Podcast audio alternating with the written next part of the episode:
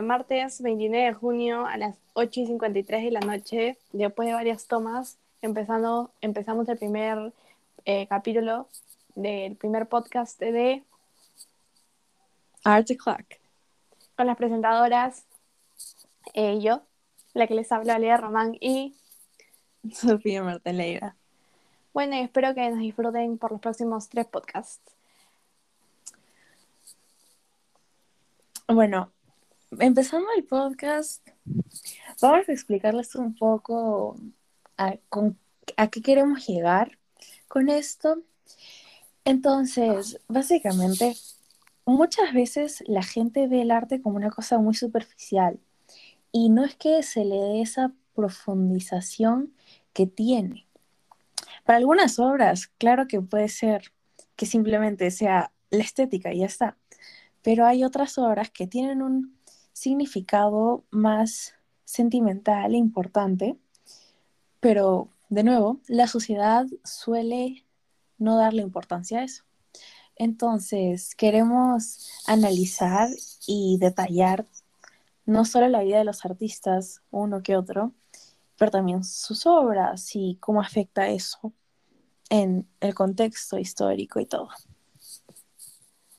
Sí, bueno, el día de hoy, eh, bueno, en ese primer podcast queremos introducirnos nosotros, eh, ver nuestra relación con el arte, lo que queremos lograr con este podcast también y lo que queremos aprender y nuestras ambiciones con todo esto, ¿no? Porque creo que uno de los puntos de vista o lo eh, esencial acá es ver un nuevo punto de vista, no el que la sociedad propuso o todos se ponen de acuerdo en, en pensar, creo que queremos encontrar algo nuevo, algo original. Bueno, comenzando con introducirnos, creo que es importante saber cuál es nuestra relación con el arte, cuál es la tuya, Soja. Bueno, para mí el arte en general es muy importante, tipo, desde pequeña he estado interesada en eso.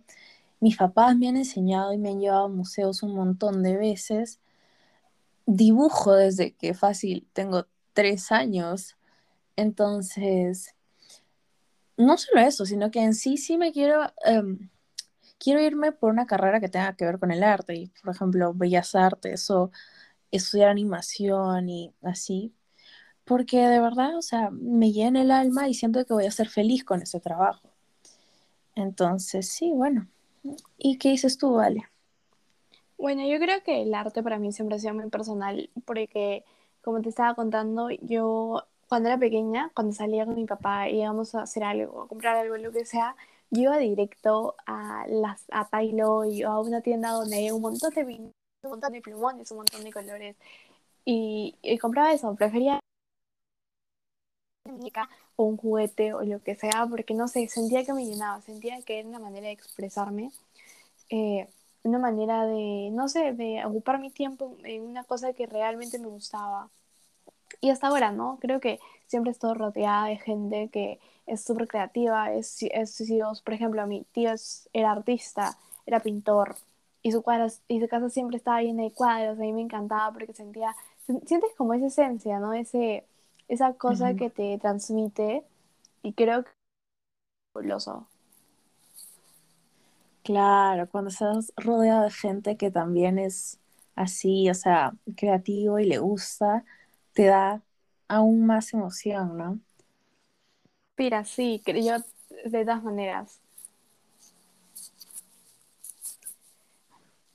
Y bueno, con los pintores, ¿alguna vez te has sentido así como eh, te ha gustado más un pintor que otro o nunca le has dado mucha importancia a eso?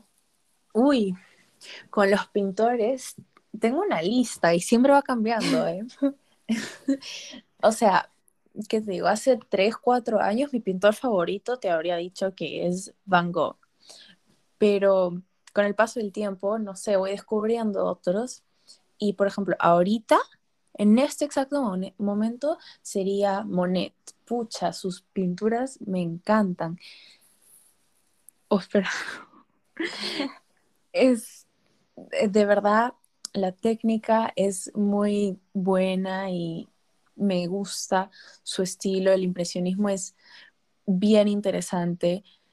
Em, y o sea, hasta cierto punto es realista, pero tiene ese toque del pintor que hace que sientas una conexión a la pintura que sí, pues que te haga sentir feliz o una emoción, un sentimiento único.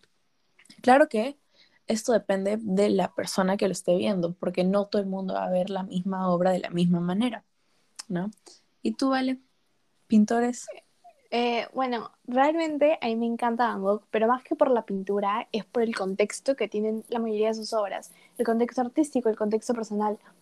Aunque sé que la mayoría de historias tienen una, o sea, la mayoría de pinturas tienen una historia detrás, creo que sus, no sé, él mayormente pintaba sus, los acontecimientos de su vida o algo que realmente se sentía apasionado por eso y creo que eh, cuando tú empiezas a investigar y a leer sobre todo, te llena, ¿no? Como que te pare eh, que quieres seguir y seguir y seguir investigando y creo que eso me parece súper lindo. Aparte de que sus pinturas son eh, emocionantes, para mí me encantan porque siento que de alguna manera u otra, como todas las pinturas, demuestran algo, te quieren hacer transmitir algo y es un sentimiento, un momento o lo que sea, ¿no?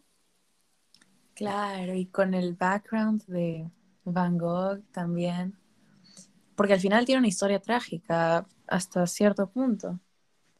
Es verdad. Y bueno, creo que es importante que somos dos alumnas de artes visuales de primero bachillerato y que estamos y que estamos eh, constantemente eh, teniendo que investigar y aprendiendo sobre todas estas cosas que realmente en mi posición yo no sabía ni la mitad de las cosas que hemos aprendido en arte, o sea, los elementos, los principios, creo que son cosas, eh, los contextos, creo que son cosas tan interesantes que todos los dejamos pasar. Y creo que no sé, deberíamos, deberían agregarlo de alguna manera en el colegio, porque creo que es algo que todos deberíamos saber o tendría, podríamos tener la oportunidad de saberlo. Claro, al menos lo básico, digo, ¿no? Porque siempre vemos eh, otras formas de arte, ¿no? Como poesía o o sea, cómo hacer una poesía o cómo, o cómo la analizamos, textos y diferentes también cosas que se podrían eh, ver como arte, eh, libros, obras. Y creo que deberíamos también ver de alguna manera las pinturas al momento del colegio, porque creo que es algo también importante y que... Sí, eso es una cosa que siento que el colegio deja mucho de lado, la verdad. O sea, yo entiendo que lo que vaya con las ciencias y matemáticas es muy importante, pero siento que deberían dejar a los alumnos abrirse un poco con su creatividad e imaginación, dejando que el arte los guíe y los deje llevarse, ¿no? Porque no siempre es bueno quedarse en una sola área. Entonces, Sí, o sea, eso de todas maneras creo que eh, estoy totalmente de acuerdo con el colegio, y no solo el colegio, debería verse una manera en la que los alumnos puedan expresarse eh, de una manera mucho más amplia de la que es ahora, porque creo que es muy... Eh, no es como que tenemos una figura que tenemos que seguir, y creo que esos son todos los colegios o la mayoría, y creo que debería ser, ¿no? Eh, por ejemplo, eh, las pinturas podrían agregar esto o hay más cosas que podrían ayudarnos tanto como personas como eh, en el colegio, ¿no? Como institucionalmente. Creo que eso es una parte muy importante, el poder persona y cultura, cultura, culturalizarnos. Tienes toda la razón en eso, de verdad.